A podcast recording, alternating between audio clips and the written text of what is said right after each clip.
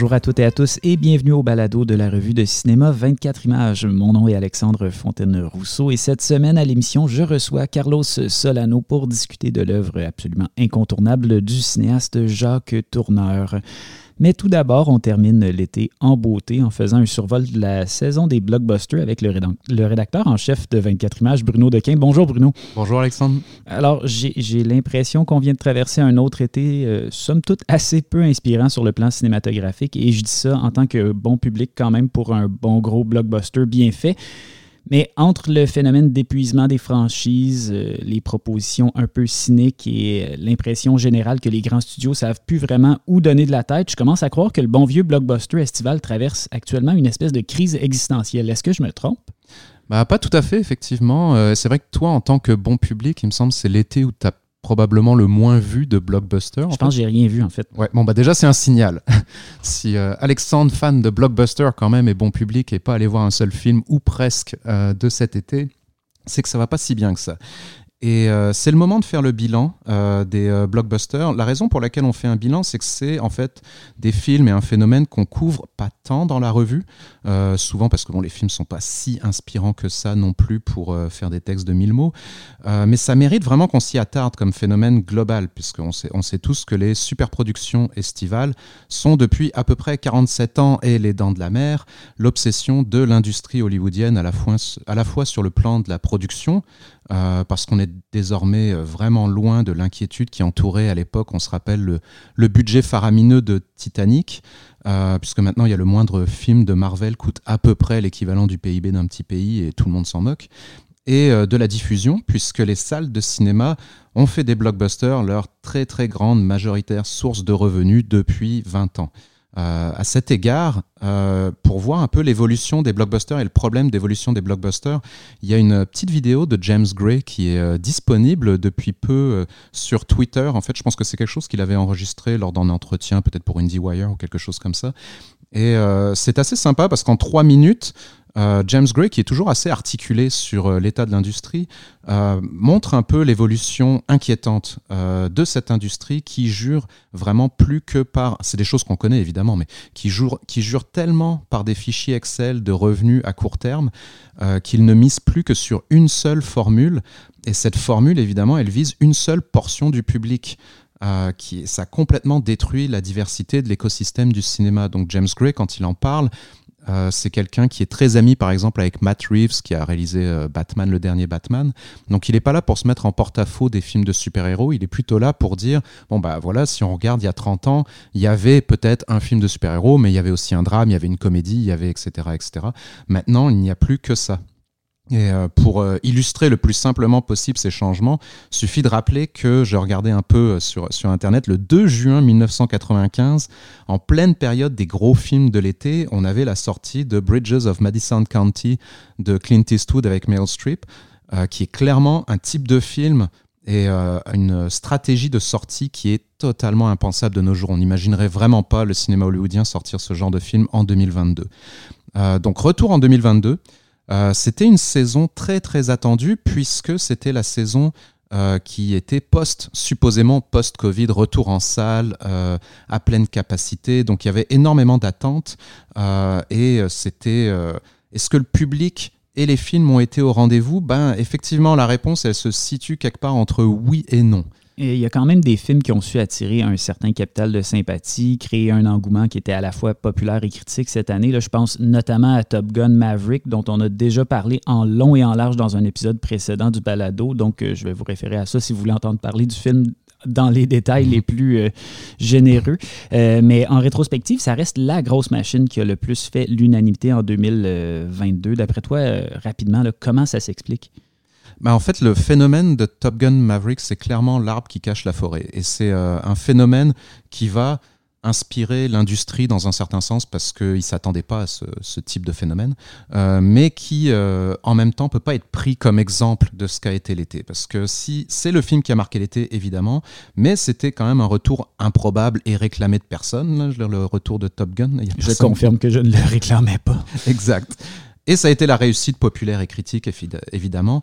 Euh, c'est un film d'autant plus emblématique qu'on euh, peut le rappeler brièvement. Il a été tourné en 2018-2019.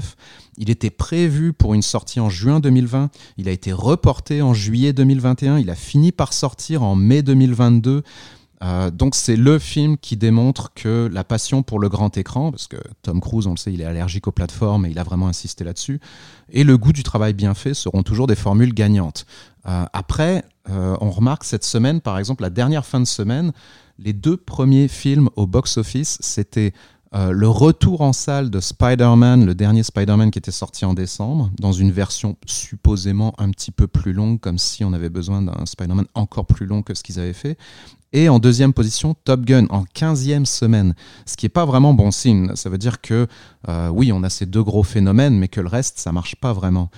Euh, la réalité, c'est que malgré une augmentation constante du prix des billets, la plupart des énièmes suites ou des propositions attendues ont déçu. Mais elles ont déçu sur les deux plans, c'est-à-dire à la fois d'un point de vue critique et presque tout le temps d'un point de vue financier. Un bon exemple, c'est le quatrième Thor, euh, s'il a fait un petit peu plus d'argent que le succès surprise qu'avait été le troisième Thor qui marquait l'arrivée de Taika Waititi à la barre de la franchise, a pas été à la hauteur de son budget qui lui par contre était à peu près le double du précédent Thor ou euh, à peu de choses près. Euh, le dernier volet de la franchise déjà oublié des Jurassic World, un autre bon exemple, malgré le fait qu'elle ait joué la carte du dernier Spider-Man, on le sait là en ramenant les trois acteurs principaux de l'original de Spielberg, pour une bonne dose de nostalgie lucrative, a été le film le moins profitable des trois. Euh, donc à chaque fois, plus on avance dans les franchises, moins c'est lucratif. Euh, ce qui est plus dommage, c'est euh, par exemple un cas comme Jordan Peele et son Nope, qui a connu le plus faible résultat au box-office. Je ne parle pas de la qualité du film, là, je parle vraiment juste de, de recettes. Donc le plus faible résultat au box-office de ces trois films, malgré un budget qui était à peu près 4-5 fois supérieur à celui de Get Out. Euh, autre euh, échec qui euh, est un peu dommage, c'est celui de Bullet Train. Bah dommage, pas parce que le film méritait mieux parce qu'il est vraiment nul, mais ça a été un succès vraiment modeste malgré une omniprésence de la campagne de promotion menée par Brad Pitt sur les réseaux sociaux du monde entier pendant deux mois. Là, je pense qu'on a vu à peu près toutes les tenues de Brad Pitt de l'été, mais ça n'a pas forcément donné envie aux gens d'aller voir Bullet Train. Oui, non, mais puis que ce soit un bon film ou pas, Bullet Train, il y a quand même euh, quelque chose d'intéressant à avoir un blockbuster qui n'est pas justement une suite ou quelque chose comme ça. c'est quand même un peu particulier de, mm-hmm. se dire que ça n'a ça, pas de jambes finalement quand on les met en salle, ces films-là. Oui, tout à fait. Donc en fait, euh, en dehors des, des, résultats comptables, ça c'est les résultats comptables, qu'en est-il des films eux-mêmes? Je pense qu'on peut les rassembler en fait en quatre volets, là, genre, grosso modo. Euh, ben, je, l'ai mentionné un peu plus tôt, les, franchises ont continué de dominer le paysage estival, tu l'as dit toi aussi. Mhm. Euh, ce serait pas un été en salle sans un ou deux nouveaux Marvel, un petit Jurassic Park, mais de plus en plus, ça, ça a l'air difficile de convaincre les gens que ces films événements-là, ils constituent vraiment des événements. Euh, qu'est-ce que c'est le problème, pour, selon toi, avec ces, espèces de retours, retours ratés de, des grandes franchises, entre guillemets? Ouais, évidemment, il y a de multiples problèmes. Là. Je, vais, je vais passer très vite sur Jurassic World Dominion parce que, pour être bien honnête, j'ai même pas trouvé le courage d'aller le voir. Alors qu'il y a pourtant des dinosaures. Je veux dire, qu'est-ce que tu peux demander de plus sur un grand écran que des grosses bêtes? Ouais, mais c'est ça le truc. Même mes enfants avaient plus envie de voir les dinosaures. Il y a eu trop de dinosaures là. À un moment donné, trop de dinosaures tuent le dinosaure. Euh, par contre, j'ai eu la chance, euh, grâce à mes enfants, de souffrir devant euh, Doctor Strange numéro 2, In the Multiverse of Madness. C'est quand même un film intriguant parce que c'est réalisé par Sam Raimi. Oui, effectivement. Mais euh, le problème, c'est que c'est euh, du Sam Raimi euh, à la sauce Marvel. Donc, on est à la fois intrigué, mais en même temps vraiment triste de voir que le pauvre Sam Raimi, il se retrouve à. On, lui laisse deux, trois miettes. Là, on lui dit Oui, c'est bien, Sam, tu, vas pouvoir faire ton plan subjectif que tu aimes bien. Tu vas pouvoir ramener ton caméo de Bruce Campbell, mais sauf que on peut dire que Sam Raimi, à une certaine époque, réussissait à être Sam Raimi tout en faisant du Marvel, parce que les, premiers Spider-Man de Sam Raimi, ça reste des films intéressants et mis en scène. C'était pas encore le monde de Kevin Feige, le, mm. producteur actuel de tous les Marvel. Euh, et j'ai pu aussi souffrir devant Thor euh, Love and Thunder, que j'attendais là par contre pour le coup, parce que euh, le précédent, je l'avais trouvé très très sympathique. On l'aime Taika Waititi en, en théorie. puis Taika Waititi est sympathique. mais finalement, je dirais, on a affaire à deux épisodes très mineurs de séries télé déguisés en films de moins en moins événementiels. C'est deux histoires qu'on a oubliées avant même de sortir du cinéma parce qu'elles sont dénuées du moindre enjeu capable de dépasser la poursuite très labor de plus en plus laborieuse du Marvel Cinematic Universe. C'est deux films qui épuisent à force de taper sur le même clou les quelques pistes intéressantes qui ont été déjà déployées par leurs prédécesseurs. Donc, rapidement, trois observations sur la non-évolution de l'interminable phénomène des franchises.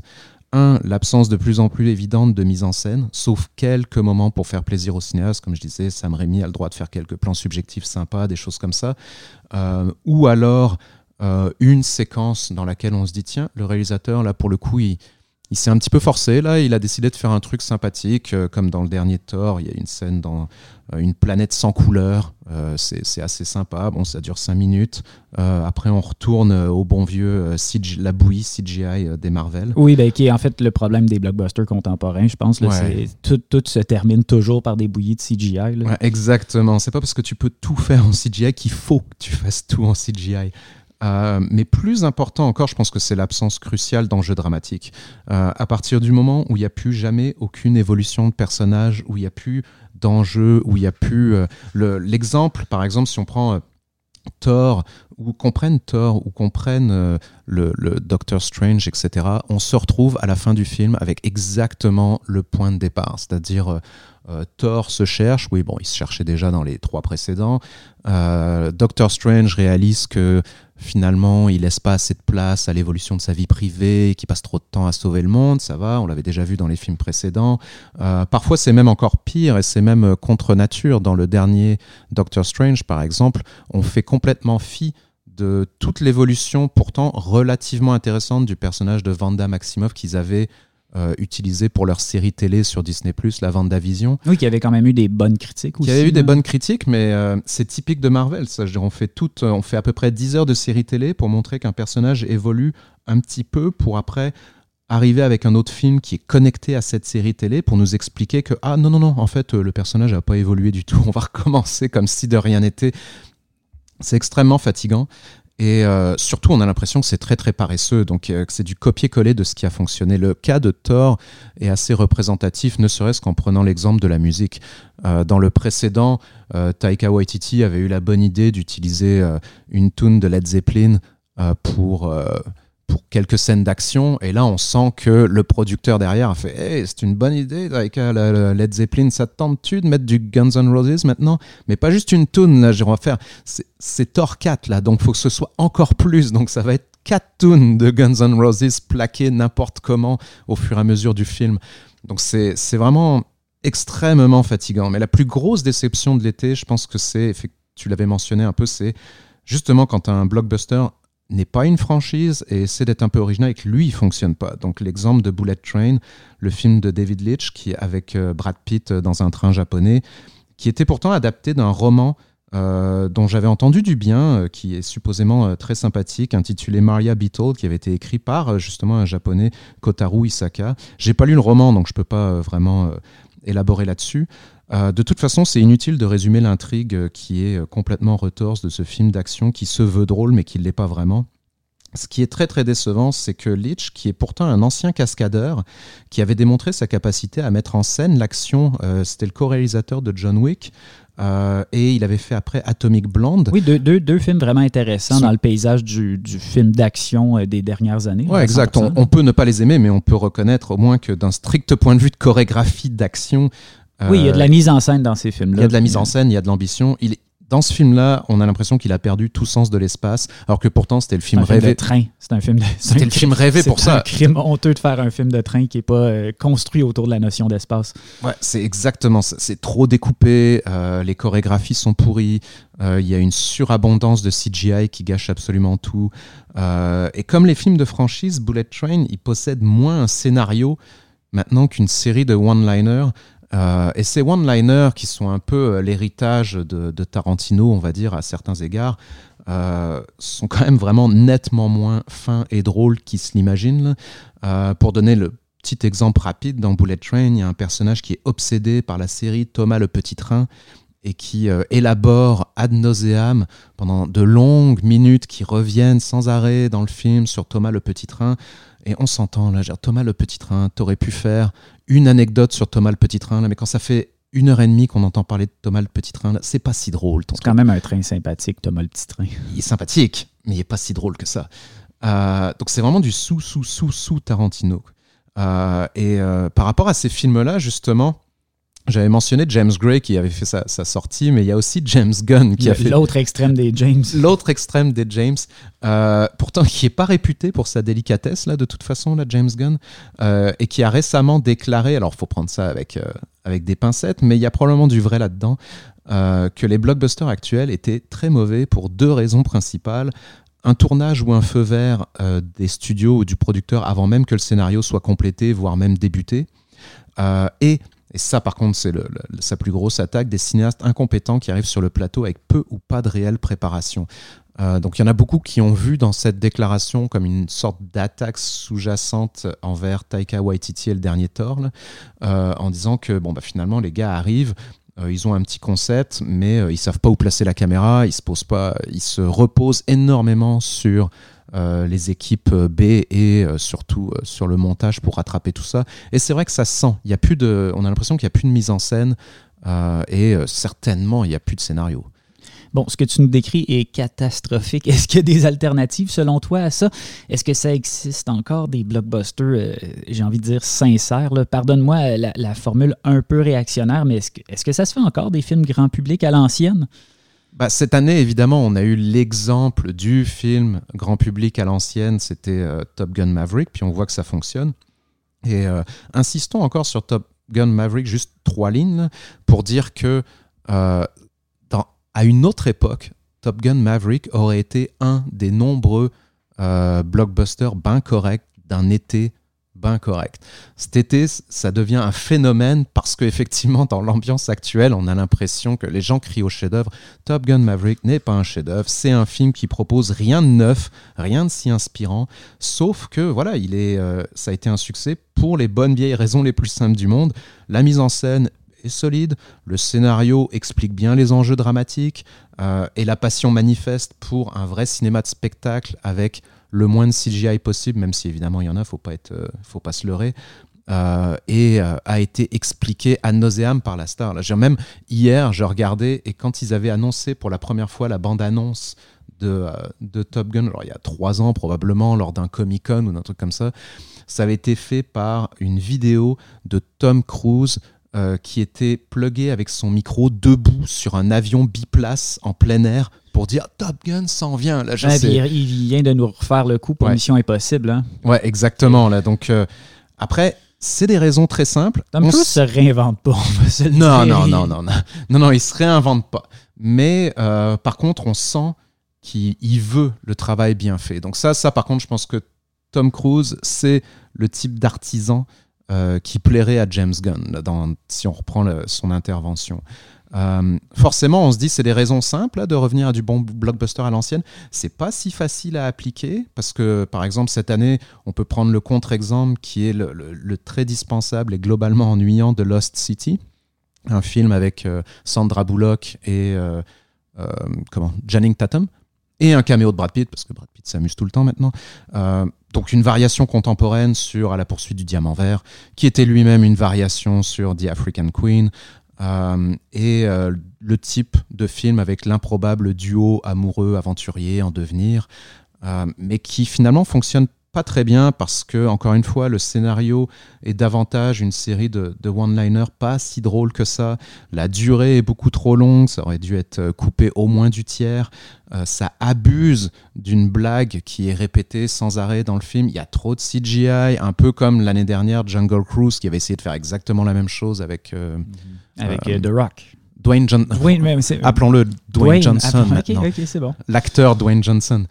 Euh, et donc, c'est vraiment pas génial. Et euh, après, il y en a qui, qui tentent de, de renouveler un peu les formules. Oui, parce que je t'avais demandé d'être optimiste, puis finalement, tu es retombé dans le pessimisme. Là. On arrête ça Alors, tout de suite, dans la Bruno. version plus, plus optimiste, euh, il y a euh, deux films à mentionner donc, euh, qui tentent de renouveler un peu la franchise, euh, mais avec euh, des, euh, des ambitions qui sont, qui sont moins, moins grandes. Un avec petite ambition, l'autre avec grande ambition.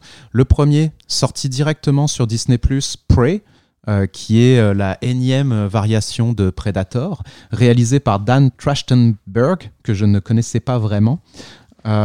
Et qui est un film vraiment réalisé avec une compétence dénuée de génie, mais agréablement dénuée de prétention.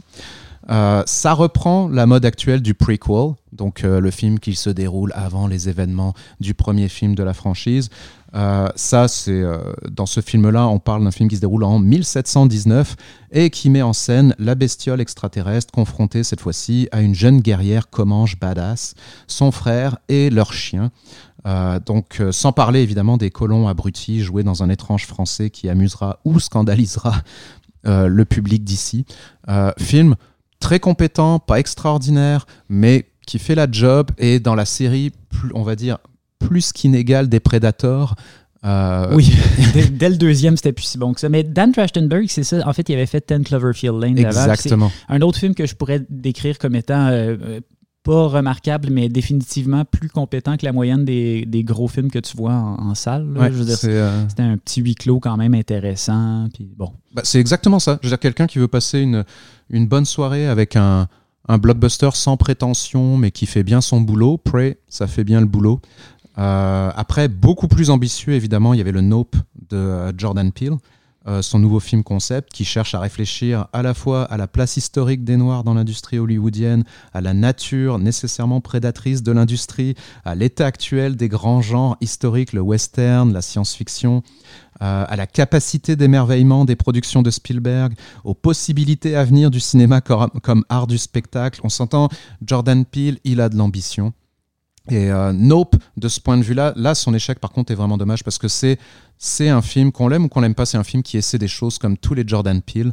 Euh, c'est vraiment un film qui revient pour le coup vers le type de cinéma que tu mentionnais, là, le bon vieux blockbuster grand public. Là, très spécifiquement, il revient vers le blockbuster grand public des tout premiers Spielberg. En fait, ce film a beaucoup plus à voir avec Rencontre du troisième type que n'importe quel autre film depuis, notamment par son rythme. C'est quand même un film où globalement il se passe pas grand chose. C'est un film qui mise essentiellement sur la mise en scène, ce grand absent euh, des films contemporains, euh, qui a des idées, euh, qui essaie justement de renouveler la façon de mettre en scène l'action, la façon de euh, mettre en scène le paysage. Donc euh, moi, c'est un film qui m'a énormément stimulé. Je pense que c'est souvent les films de Jordan Peele sont critiqués pour. Alors là, par contre, pour le coup, pour des enjeux euh, dramatiques, un peu insuffisamment bien, comment on va dire, écrits, on va dire. Tu sais, souvent, il y a un petit, un petit côté, ouais, tout ça pour ça, la fin ou ce genre de choses. Moi, c'est pas quelque chose qui me dérange parce que les films de Jordan Peele, je les ai souvent mis en parallèle. Bon, le parallèle peut paraître un peu étrange, mais avec les films de, euh, de Bertrand Bonello, euh, le cinéaste français qui joue lui aussi dans le domaine du genre et qui lui aussi est un, un cinéaste que je considère davantage conceptuel que réellement narratif. En bout de ligne, ce qui est le plus intéressant, c'est leur capacité à ces deux-là à superposer un nombre incalculable d'idées qui font en sorte que ça nous envoie vers beaucoup de pistes qui sont quand même souvent super intéressantes. Euh, moi, à la fin de Nope, je trouve ça vraiment génial d'avoir cette superposition du, euh, frère qui devient l'espèce de, nouveau cow-boy du 21e siècle sur son cheval, qui regarde sa sœur qui, elle, se réapproprie une culture davantage science-fiction otaku avec la il reprend le, un des plans à moto d'Akira euh, avec la, la sœur sur la moto. Enfin, c'est quelque chose que je trouve au moins, c'est ancré dans une histoire du cinéma, mais ça cherche à aller vers autre chose. Et ça, c'est euh, vraiment une très très belle surprise. Dommage que le film ait moins marché qu'il l'espérait. Euh, Au-delà du Jordan Peele, il y a quand même d'autres cas de figure euh, un peu plus excentriques dans la saison estivale. Je pense notamment à RRR du réalisateur indien SS Rajamouli. Mais il y a aussi le Elvis qui a été réalisé par Baz Luhrmann. On pourra dire ce qu'on veut sur le cinéma de Baz Luhrmann, mais c'est quand même tout sauf un cinéma conventionnel. Ça, c'est clair. Après, euh, pour ces deux films-là, en fait, on les avait rassemblés sous la catégorie les biopics improbables. Euh, et euh, donc, on en a eu deux cet été, principalement. pourquoi on les mentionne? Un, parce qu'on n'en avait pas parlé pour l'instant au sein de 24 images. Et deux, parce qu'en fait, en bout de ligne, je veux surtout faire la promotion de, du, cinéaste SS Rajamouli, celui qui a fait RRR, plus gros succès du cinéma indien de l'année. Euh, c'est un réalisateur qui ferait passer une co-réalisation de Terry Gilliam et James Cameron pour un petit projet qui manque d'ambition et de spectacle. Euh, je l'aime beaucoup, mais avant de revenir sur lui, petit retour sur le Elvis de Baz Luhrmann. Comme tous les projets de l'Australien post-post-post-moderne, au style dont la surenchère kitsch ferait pâlir d'envie Liberace, Elvis est une étrange bibite dans le paysage actuel, évidemment, qui peut susciter immédiatement deux questions un, pourquoi, comment Lourman, en fait, qui est ni le, plus productif ni le plus lucratif des, des cinéastes actuels, fait-il pour obtenir film après film de tels budgets faramineux pour des projets aussi risqués? Sincèrement, je ne sais pas. Euh, et dans le cas qui nous occupe, pourquoi s'intéresse-t-il à Elvis? Bon, la première question, comme je dis, je ne peux, pas, peux pas vraiment y répondre. Par contre, euh, on peut immédiatement comprendre que c'est davantage l'Elvis, créature malgré elle de Vegas et du colonel Parker, que le roi précurseur, l'un des rois précurseurs du rock qui intéresse euh, Baz Luhrmann.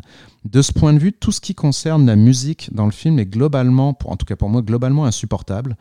Euh, principalement parce que Luhrmann est à la fois incapable d'écouter une chanson dans son intégralité, ça on le savait déjà un peu. Oui, en fait, c'était la prémisse de Moulin Rouge. Exactement. Euh, et aussi, il est incapable d'écouter une tune qui n'est pas un remix à la sauce pop contemporaine qui vise à rejoindre un supposé auditoire de jeunes. L'autre prémisse de Moulin Rouge. Exactement. Euh, le film, totalement agiographique, en fait des tonnes, euh, et des tonnes qui sont vraiment improbables également. Là, parce qu'à un moment donné, par exemple, un des trucs les plus étranges du film, c'est qu'il tente quand même de faire d'Elvis un musicien qui aurait potentiellement été militant si on lui avait donné sa chance, euh, ce qui est quand même un type de révisionnisme euh, pop qui est un improbable, mais ceci dit qui est pas aussi irritant, euh, qui serait pas aussi irritant si le film parvenait à embrasser l'absurdité de sa démarche euh, superficielle à des fins de spectacle franchement divertissant.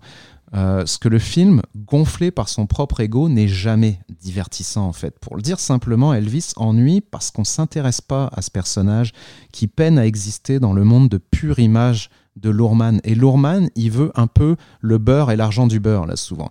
Il fonctionne sur quelque chose qui relève purement de l'image et du spectacle, mais en même temps, il aime son bon vieux mélo.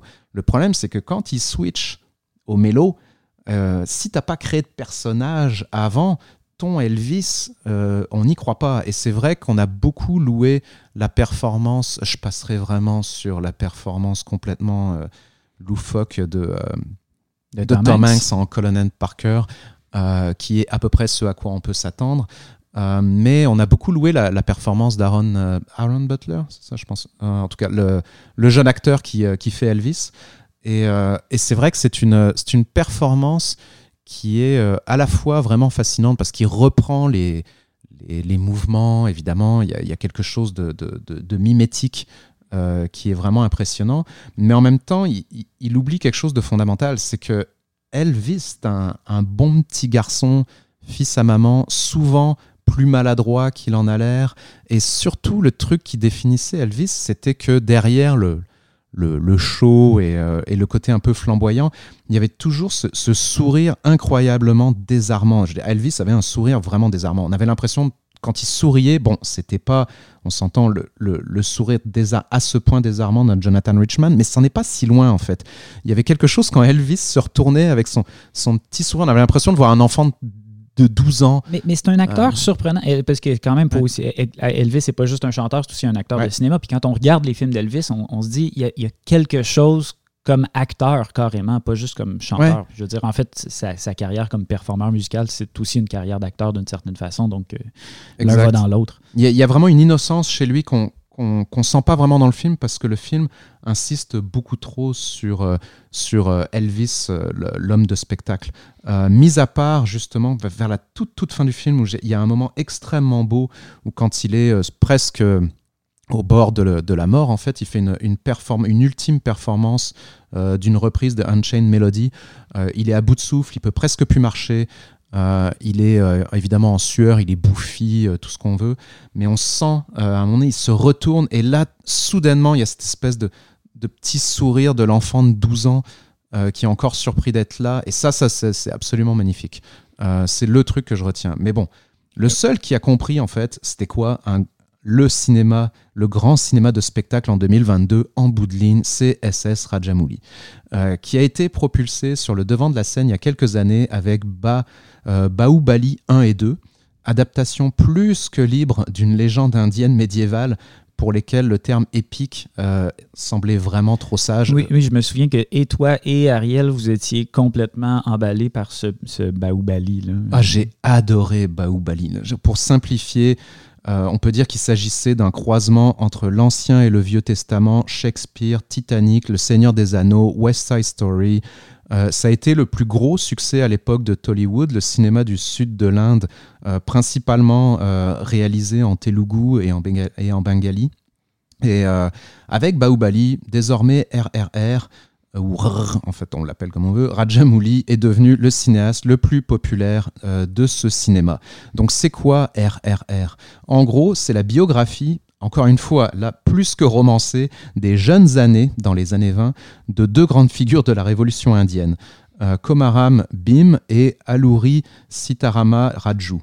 Après deux courts cartons qui sont vraiment hilarants, qui précisent que le film qu'on va voir est librement inspiré de faits historiques et que personne, humains, animaux, etc., n'a été blessé lors de la production, le ton du film est donné dès les premières minutes une scène ultra dramatique d'enlèvement d'une jeune fille dans un village par un couple d'anglais démoniaques qui est suivi de la présentation sobre de nos deux héros à venir, Bim, euh, qui lui est présenté comme euh, une sorte de, guerrier ultime de la jungle qui court aussi vite qu'un tigre et qui pourrait assommer Tarzan sans même se forcer, et Raju qui est encore plus fort que Bim, euh, qui lui est un policier infiltré. En fait, lui, c'est un révolutionnaire, mais infiltré dans la police, justement pour réussir à récupérer des armes et faire la grande révolution.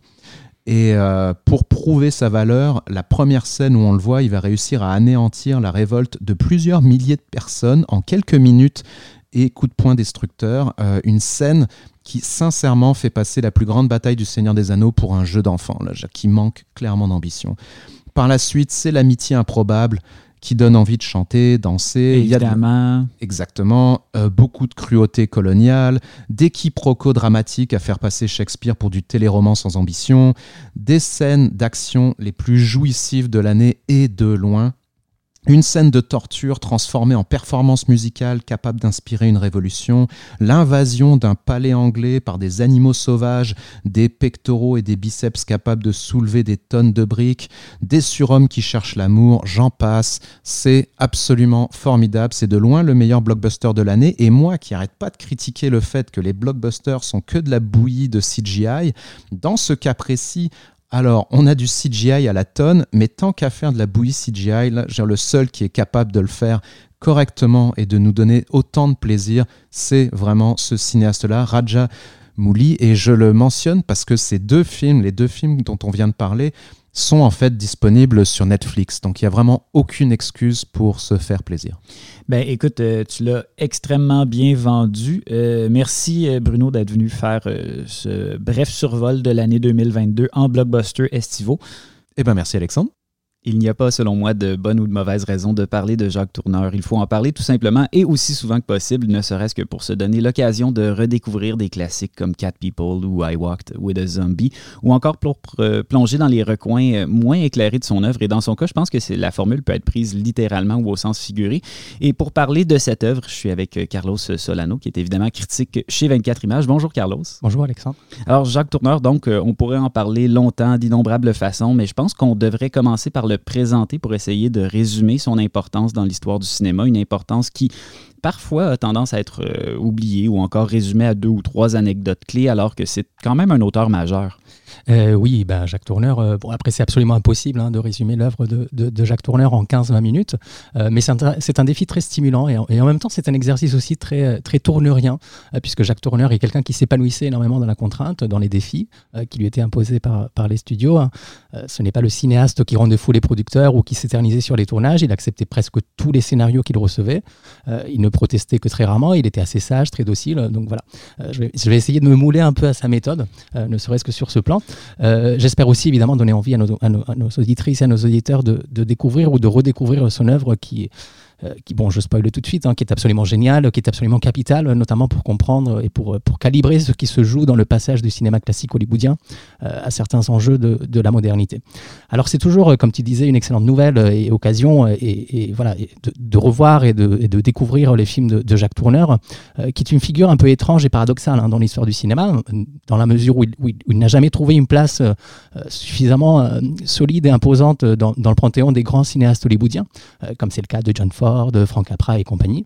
Euh, les historiens ils se sont euh, relativement peu intéressés à son œuvre, à son parcours. Euh, et pourtant, Jacques Tourneur est quelqu'un dont se réclament beaucoup de cinéastes, beaucoup plus qu'on ne le croit. Euh, et ce qui est d'ailleurs assez étonnant, euh, c'est que les cinéastes qui disent avoir été marqués ou, influencés par l'œuvre de Jacques Tourneur euh, ont des styles radicalement différents. donc, bon, il y a Dario Argento, bien sûr, L'oiseau du plumage de cristal, Profondo Rosso Inferno, c'est des films qui doivent leur génie à Tourneur hein, et, et, qui sortent directement de la cuisse des films d'horreur qu'il a pu réaliser. Paul Schrader, par exemple, il fera dans les années 80, à mon avis, un très mauvais remake de La Féline de Jacques Tourneur. Euh, le film s'appellera aussi Cat People, hein, qui, est, le titre anglais, euh, qui est un film très cérébral, à mon avis, très conceptuel et, en même temps très littéral, très explicite. Euh, c'est-à-dire donc tout le contraire du film de Tourneur, mais, mais, mais voilà, l'influence et la volonté de dialoguer avec la féline de Tourneur sont là bien présents. il y a aussi David Cronenberg, hein, qui doit beaucoup de ses, de ses métamorphoses et de ses dystopies corporelles au cinéma fantastique de, Jacques Tourneur, ou encore aujourd'hui, bien sûr, Apichatpong Verasetakul, cinéaste thaïlandais qui n'a jamais occulté sa dette euh, vis-à-vis de l'homme léopard ou de I Walk euh, with a Zombie, et qui doit une grande part de son style fantastique, fantasmagorique, euh, au cinéma de Jacques Tourneur. donc voilà, on pourrait s'amuser comme ça à énumérer tous les cinéastes qui, n'existeraient probablement pas tels qu'on les connaît si Jacques Tourneur n'était pas arrivé avant eux. donc voilà, Tourneur, comment dire, il n'a pas la densité ou le poids qu'ont pu avoir d'autres cinéastes de sa génération, mais il reste, cela dit, un cinéaste pour les cinéastes, ce qui n'est pas rien. Et, et, à mon avis, s'il a été s'il a été aussi influent, euh, c'est parce qu'il a su trouver justement des solutions esthétiques très efficaces et, très éloquentes euh, à des questions de metteur en scène qui, sont très complexes. Hein. Euh, par exemple, comment montrer l'absence, comment figurer une malédiction, qu'est-ce que l'angoisse, etc. donc voilà, j'ai toujours pensé que que Jacques Tourneur incarnait un peu à lui seul une école de cinéma carrément. voilà, on regarde toute sa filmographie, on ressort parfaitement formé, instruit, nourri, on s'empare d'une caméra et on peut commencer à filmer de façon intelligente. voilà, je pense que c'est le cinéaste qu'il faudrait montrer absolument en boucle euh, dans toutes les écoles de cinéma ou à toute personne euh, souhaitant réaliser des films euh, très inventifs avec peu de moyens. C'est vrai que quand on passe à Jacques Tourneur, on pense d'abord à l'économie de moyens, on pense à la manière dont son producteur Val Luton et lui ont contourné les limites de leur budget, par exemple, pour la fameuse scène de la piscine dans Cat People.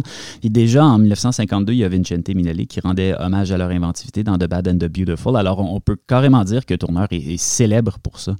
Oui, oui, bien sûr. Euh, Jacques Tourneur est avant tout connu euh, euh, pour être l'un des cinéastes de série B les plus connus à Hollywood. Hein. C'est possiblement d'ailleurs son statut de cinéaste de série B qui donne une piste sur pourquoi les historiens ont des difficultés à le prendre véritablement au sérieux. Hein. Même si, bon, aujourd'hui, peut-être les curseurs sont en train de changer et qu'il commence à être de plus en plus estimé ou, du moins pris au sérieux par les historiens et les historiennes. Alors, c'est quelqu'un qui s'est saisi de la série B pour, pour en faire un terrain fertile, un champ d'expérimentation. Comme je disais, Tourneur, Jacques Tourneur aimait beaucoup la contraintes, euh, quelle qu'elle soit, hein, financière ou scénaristique. Euh, et d'ailleurs, à ma connaissance, il n'a écrit aucun des scénarios qu'il a pu tourner. Euh, il aimait beaucoup d'ailleurs recevoir des scénarios plutôt médiocres pour essayer de les dignifier par la, mise en scène. tu lis le scénario de La Féline ou de L'Homme Léopard, et franchement, ça n'a ni queue ni tête. donc la contrainte économique est importante aussi, puisque ça va évidemment déterminer en très grande partie hein, l'esthétique qu'il a pu inventer et développer. C'est connu, bien sûr, les films de série B, voilà, en plus d'appartenir à une catégorie industrielle et commerciale bien précise, euh, sont aussi, euh, les films de série B, des objets esthétique marqué par une série de contraintes, donc typiquement par exemple des cadrages plutôt serrés, des gros plans qui évitent justement de, dévoiler la précarité des, décors, pardon, etc. mais, Jacques Tourneur a su faire justement de cette contrainte économique et esthétique un véritable levier esthétique, une déclaration de principe qui à mon avis est très très forte. Donc voilà, un véritable programme formel. C'est quelqu'un qui s'est beaucoup formé dans le court métrage il a pu développer, euh, je pense, euh, sur ce terrain-là, euh, un grand esprit de synthèse avec une économie de moyens relativement limitée. Hein. rappelons très brièvement peut-être qu'il est, le, fils de Maurice Tourneur, qui est un cinéaste très respecté à l'époque du cinéma muet, notamment par quelqu'un comme Griffith, qui voyait en lui un cinéaste très inspirant. alors, l'œuvre de Maurice Tourneur est beaucoup moins connue que celle de son fils pour une raison toute simple, et c'est que l'essentiel de son œuvre a disparu. donc voilà, c'est Maurice Tourneur qui va progressivement introduire son fils euh, dans, dans, dans l'industrie hollywoodienne euh, de plusieurs façons, euh, en tant qu'assistant réalisateur, en tant que monteur de ses films, en tant que réalisateur de courts-métrages, mais aussi comme figurant. Et, justement, son statut de figurant, à mon avis, c'est quelque chose qui aura un impact pas du tout négligeable dans la façon qu'il aura de, de, concevoir ses propres personnages. Hein. quand, quand, tu regardes un peu l'œuvre de, de, Jacques Tourneur, euh, en, vrai, il y a très peu de héros euh, au sens classique euh, dans son œuvre. Et les figurants, d'ailleurs, les, tout petits rôles, mais vraiment les tout petits rôles, occupent souvent une place assez importante dans ces films. donc Tourneur commence, Jacques Tourneur commence à se former donc, dans, dans les années 20, puis il retourne en France, dont il est originaire, et, où, il va réaliser notamment quatre longs métrages, pas très connus, difficiles à trouver, euh, euh, rarement montrés, et, pourtant assez éloquents, euh, ne serait-ce que de la versatilité hein, que Jacques Tourneur pouvait avoir. ce sont pour le coup plutôt des films à, thématique sociale, populaire, assez cocasses, bien qu'un peu déprimants quand même, hein, en bout de ligne. donc Tout ça ne vaut pas l'amour, hein, qui, est son premier long métrage, avec Jean Gabin dans le rôle d'un marchand d'appareils, est un film assez burlesque, mais éclaboussé tout de même par des, par des grandes touches de mélodrame. Donc voilà, tout ça pour dire que ces films français n'ont strictement rien à voir avec ce qu'il fera par la suite à Hollywood, ce qui fait de lui évidemment un cinéaste très difficile à classer, euh, très, éloigné de l'image euh, du cinéaste-auteur euh, qui laisserait derrière lui une œuvre cohérente, solide, bien ficelée. Oui, c'est tout un peu, en fait c'est tout le plaisir d'un cinéaste comme lui d'avoir à recomposer l'auteur qui se cache derrière une carrière un peu erratique qui s'est construite de peine et de misère avec les moyens du bord. On parle quand même d'un cinéaste qui a terminé justement cette carrière sur War Gods of the Deep en 1965, qui est quand même une drôle de tentative de capitaliser sur les adaptations d'Edgar Allan Poe produites par Roger Corman à cette époque-là, qui mettait tout en vedette Vincent Price, mais cette fois-ci, on est dans un contexte subaquatique. Bref, c'est un gars euh, qui allait avec le flot, littéralement, dans ce cas-là. Oui. Jacques Tourneur, c'était un peu une sauterelle. Hein. C'était quelqu'un qui, sautait d'un projet à l'autre, qui était capable de s'adapter à des, projets, à des, à des genres très différents les uns des autres. Euh, il n'avait pas le tempérament un peu tyrannique d'autres cinéastes de son époque. Hein. Il était très respecté au sein de l'industrie. Euh, les gens, les acteurs, les techniciens aimait, beaucoup travailler avec lui. Euh, il était très timide, très modeste, euh, mais il avait toujours les idées très claires, hein, ça c'est certain.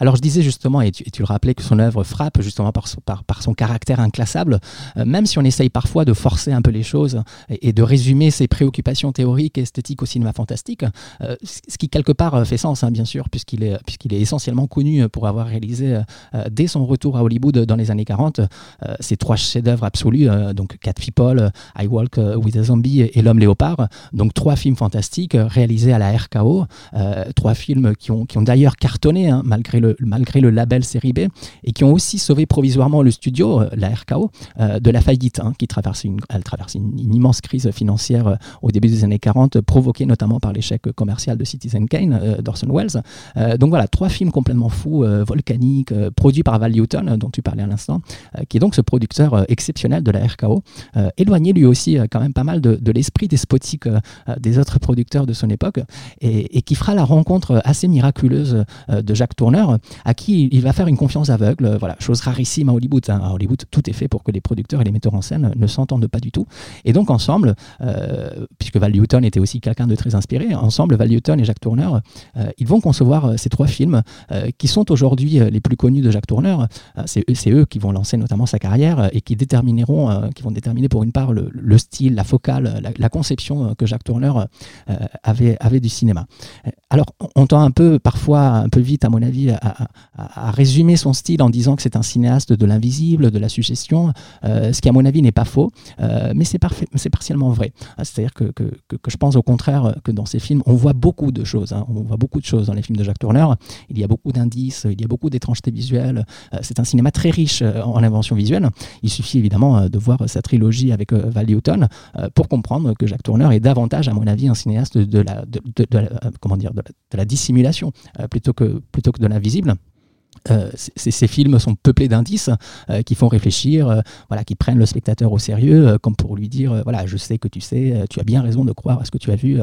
voilà. Donc, voir sans montrer, ressentir et ressentir avant de, avant de raisonner, ce sont à mon avis les deux grandes inventions modernes de Jacques Tourneur, deux inventions qui vont, qui, qui, vont faire de lui un précurseur presque théorique et qui vont très fortement marquer le rapport aux images, à la représentation dans la deuxième partie du siècle.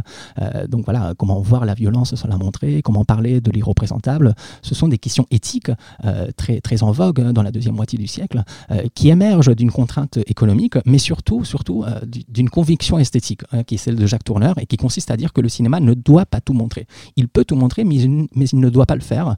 voilà, le cinéma doit garder un sens du devoir. et c'est d'ailleurs la raison pour laquelle le film de Paul Schrader est un échec, à mon avis, assez colossal, puisque, puisque dans les années 80, on, peut tout montrer sans filtre, et que la féline n'a plus vraiment de force, à mon lorsqu'on voit tout, lorsque Paul Schrader nous fait la dissection totale de la panthère. Mais, je me permets quand même de, dire que je te trouve un peu dur avec le film de Schrader. Justement, je trouve que c'est un film qui est absolument un film des années 80, puis en ce sens, c'est comme une, sorte de réponse parfaite à, celui des années 40. Mais c'est sûr qu'avec Schrader, on est vraiment aux antipodes de la finesse de Tourneur. On est plutôt du côté du marteau-piqueur psychosexuel. Mais bon, pour en revenir à Tourneur, là, parce que je, oui, oui euh, je, je pense que c'est pertinent de mentionner que lui-même est allé assez loin dans la démonstration, parfois même contre son gré. Euh, oui, il est allé dans, la démonstration. Alors oui, c'était carrément contre son gré. C'est d'ailleurs intéressant hein, puisque c'est en 1957, donc bien plus tard, euh, euh, bien après La Féline, il va réaliser un film qui s'appelle La Nuit du démon, Night of the Demon, également appelé Rendez-vous avec la peur. moi, ça fait toujours sourire les traductions françaises. donc un film très étrange sur la sorcellerie, sur les croyances ésotériques, interprété notamment par, par, le, très, par le très sexy Dana Andrews, qui incarne un personnage plutôt sceptique par rapport à toutes ces vieilles légendes et apparitions mystiques. Alors je dis que c'est fascinant puisque pour la première fois, comme tu disais, euh, dans un film de Jacques Tourneur, euh, on n'est pas du tout dans la suggestion. Hein. Le film, le film, il s'ouvre sur l'image du démon en question, euh, une sorte d'étrange créature mi-vaporeuse, mi-monstrueuse, moche comme un péché. bref, c'est la première fois que, que, Jacques Tourneur dévoile de façon aussi littérale la source même de l'angoisse, ce qui d'ailleurs voilà, ne tenait pas du tout à une décision personnelle, hélas, mais un choix de son producteur, qui n'était pas Val Newton, mais qui était Hal Chester, voilà, qui n'avait pas du tout la finesse ni l'intelligence de Jacques Tourneur ni celle de Val et qui, voilà, Tourneur a toujours, euh, toujours renié ce plan d'ouverture où l'on dévoile tout. Alors oui, bon, ça gâche tout le mystère, euh, mais en même temps, euh, ça, permet aussi de raconter autre chose qui n'est pas sans intérêt. Hein, c'est-à-dire que le sujet du film n'est pas de savoir quand, comment, par où va apparaître le démon. là, on sait qu'il existe, on l'a tous vu. le sujet du film va être de savoir voilà, comment, à quel moment, Dana Andrews, le personnage principal, va finalement se mettre à croire ou ne, va pas croire finalement à ce quelque chose que nous avons vu, sachant que voilà, c'est un, personnage très cartésien, très sceptique, un peu chiant, euh, qui refuse de, se rendre aux évidences. Euh, alors ce rapport que, Jacques Tourneur pouvait avoir à l'invisible, il n'est pas uniquement déterminé par le code euh, d'autocensure Hayes en vigueur, en vigueur donc dans les années 30, 40, 50, et c'est d'ailleurs presque obligatoire, là je le mentionne, mais, mais c'est presque obligatoire, ou du moins très intéressant, je pense, de passer par la case d'Ernst Lubitsch, donc Ernst Lubitsch, l'autre grand cinéaste, pour le coup très consacré, reconnu, le cinéaste de la suggestion, de l'imagination, du hors-champ.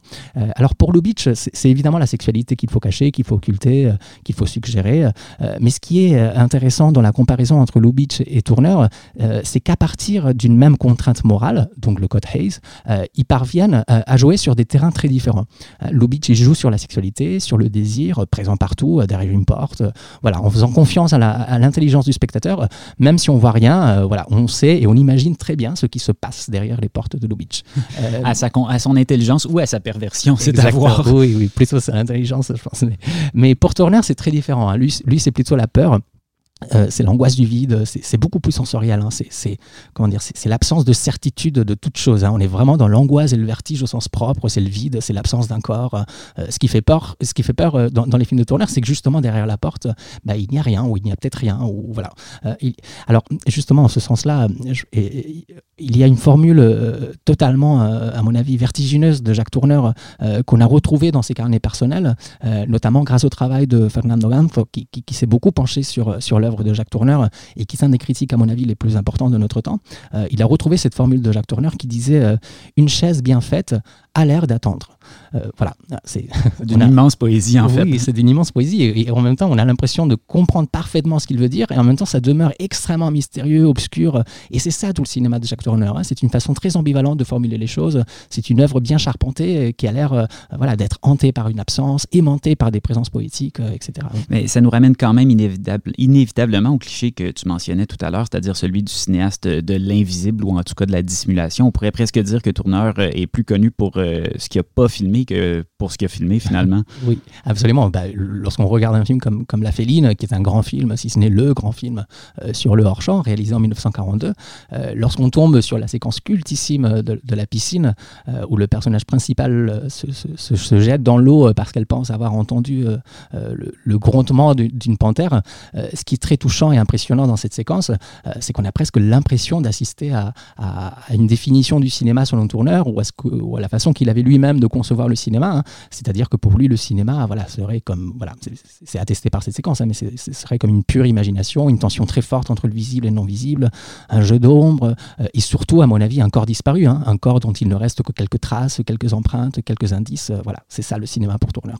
Et c'est très beau. Et, lorsqu'on regarde cette séquence, euh, aussi, on comprend que l'angoisse, la peur du vide dont, dont parle Jacques Tourneur est une terreur collective. C'est-à-dire qu'il a parfaitement compris comment fonctionne l'angoisse. Euh, on comprend que c'est pas juste une petite péripétie euh, de film d'horreur de série B. Hein. On sent qu'il y a une gestion politique de l'angoisse, un programme esthétique derrière euh, qui, est colossal. bref, voilà, tout, ce détour pour dire que, chez Tourneur, c'est pas simplement une, une, impossibilité historique de montrer la violence qui serait liée au, code Hayes. c'est un principe éthique et parfois même politique, comme je disais. Hein. politique dans, la mesure où, justement cette tension entre le champ et le hors-champ, cette alternance assez délirante entre le visible et l'imaginable, touche, à mon avis, à, la racine d'un problème de société euh, qui est euh, euh, celui de savoir comment, à un moment donné, voilà, dans un contexte donné, la société représente, montre et dévoile ses angoisses, ses non-dits. Hein, n'oublions pas que voilà, Jack Turner, il vient d'Europe hein, quand même, et que, son rapport au fantastique n'est pas du tout étranger à ce qu'a été l'expressionnisme allemand. donc cet immense courant esthétique qui, qui, a su, surtout à travers le cinéma, à travers la lumière, raconter quelque chose du rapport du peuple allemand à ses cauchemars collectifs.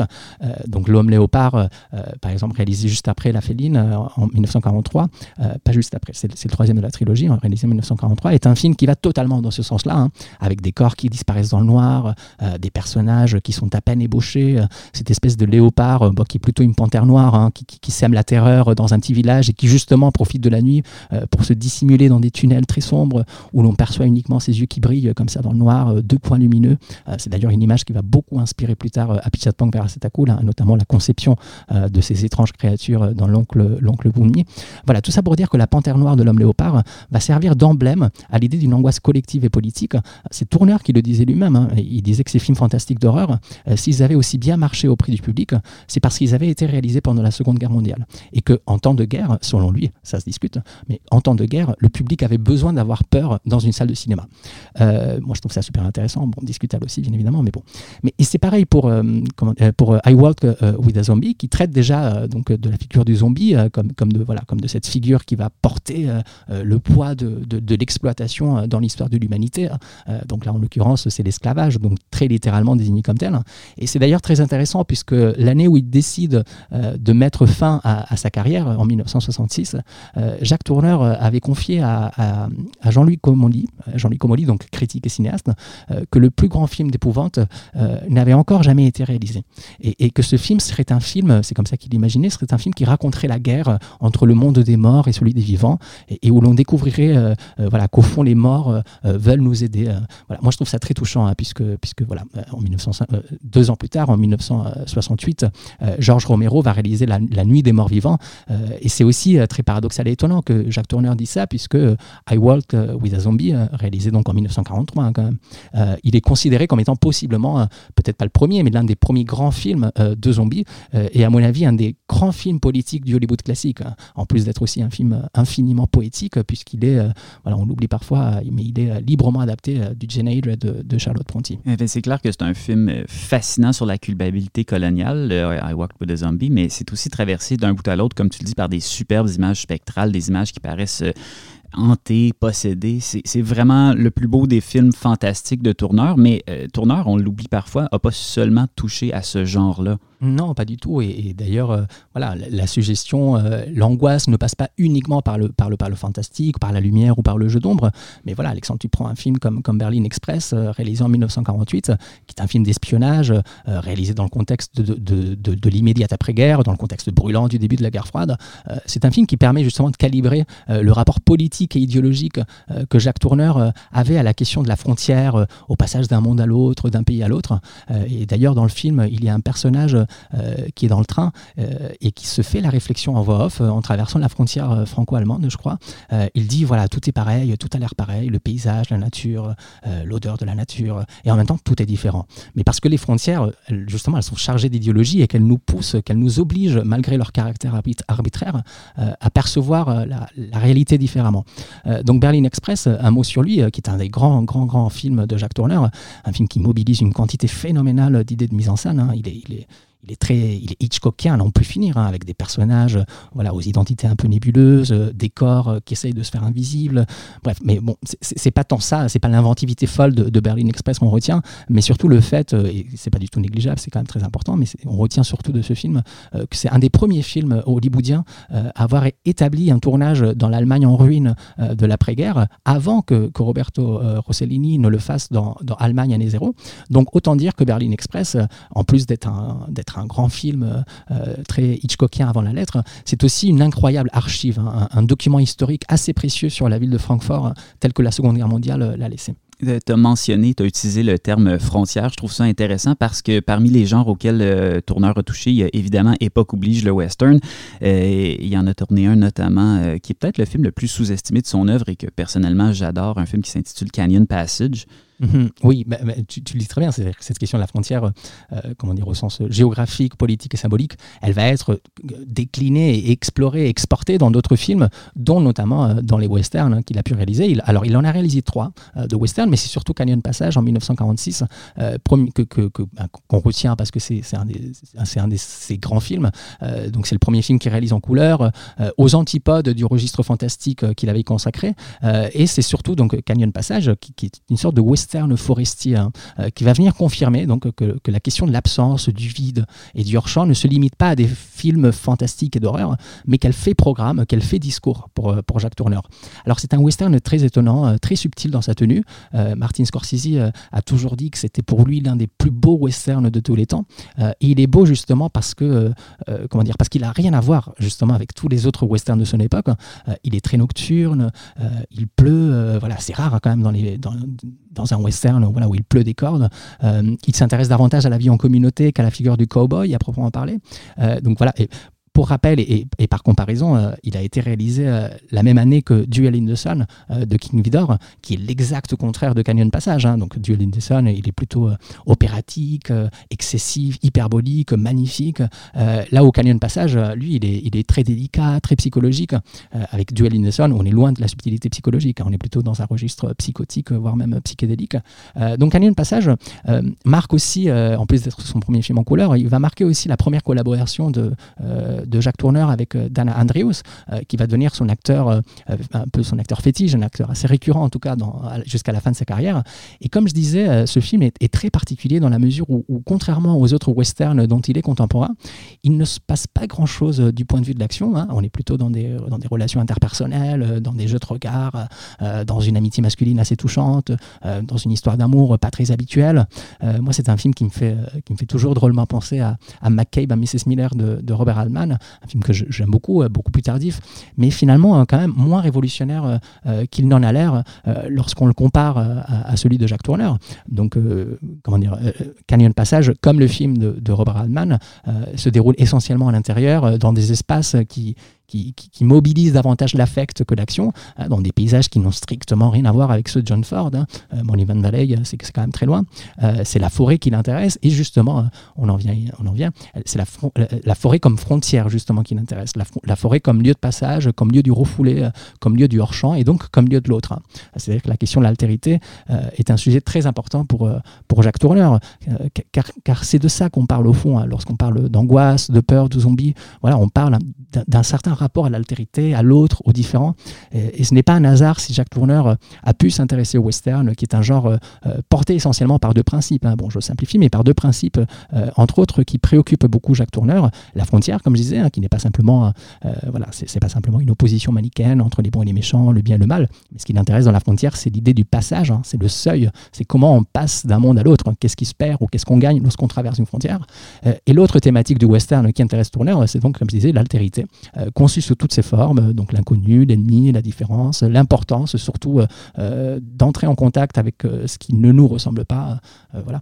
Un autre genre auquel il va s'essayer par la suite, c'est le film d'aventure au sens où on l'entend dans les années 40 et 50, c'est-à-dire le, récit de d'épée, le film de pirate, bref, le, cinéma d'homme en collant moulant, je dirais. Là. Mm-hmm, oui, et, c'est justement cette capacité qu'avait Tourneur à réinventer, ça prouve à quel point Tourneur était quelqu'un qui pouvait se réinventer considérablement dans, des genres très euh, dans des genres très codés, très verrouillés. Euh, et c'est quelque chose qui, voilà, qui atteint, à mon avis, son point culminant avec, euh, avec le film d'aventure, et en particulier avec, avec La flibustière des Antilles et avec La flèche et le lambeau, donc tous les deux réalisés au début des années 50.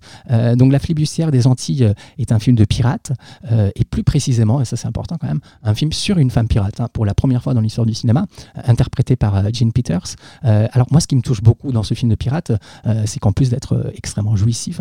Euh, on, retrouve euh, les ambiances et la patte esthétique de Jacques Tourneur avec des scènes nocturnes où le temps semble voilà, comme suspendu dans ce bateau au milieu de la mer.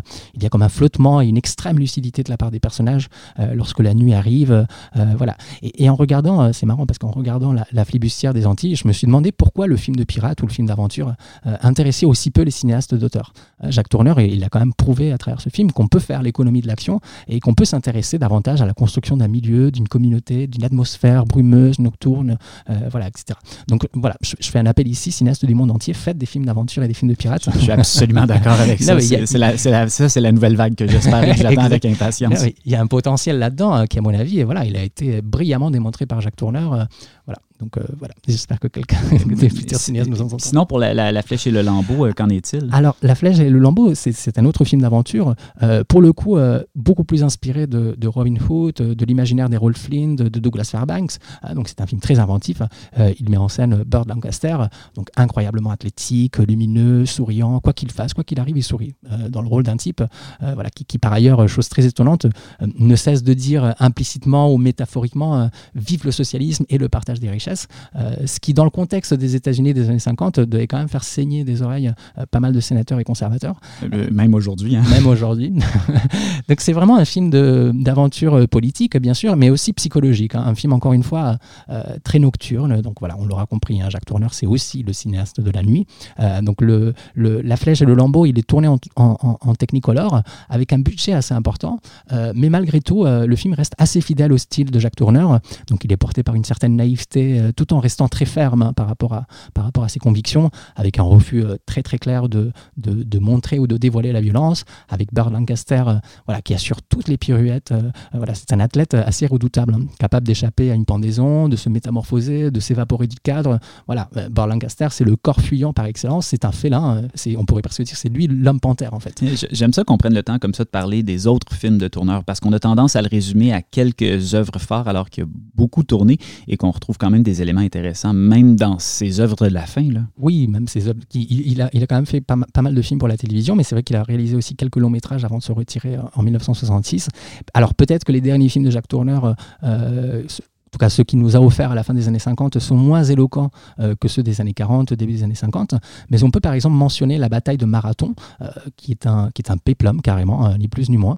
Euh, donc immense succès commercial, réalisé presque au même moment que Ben Hur.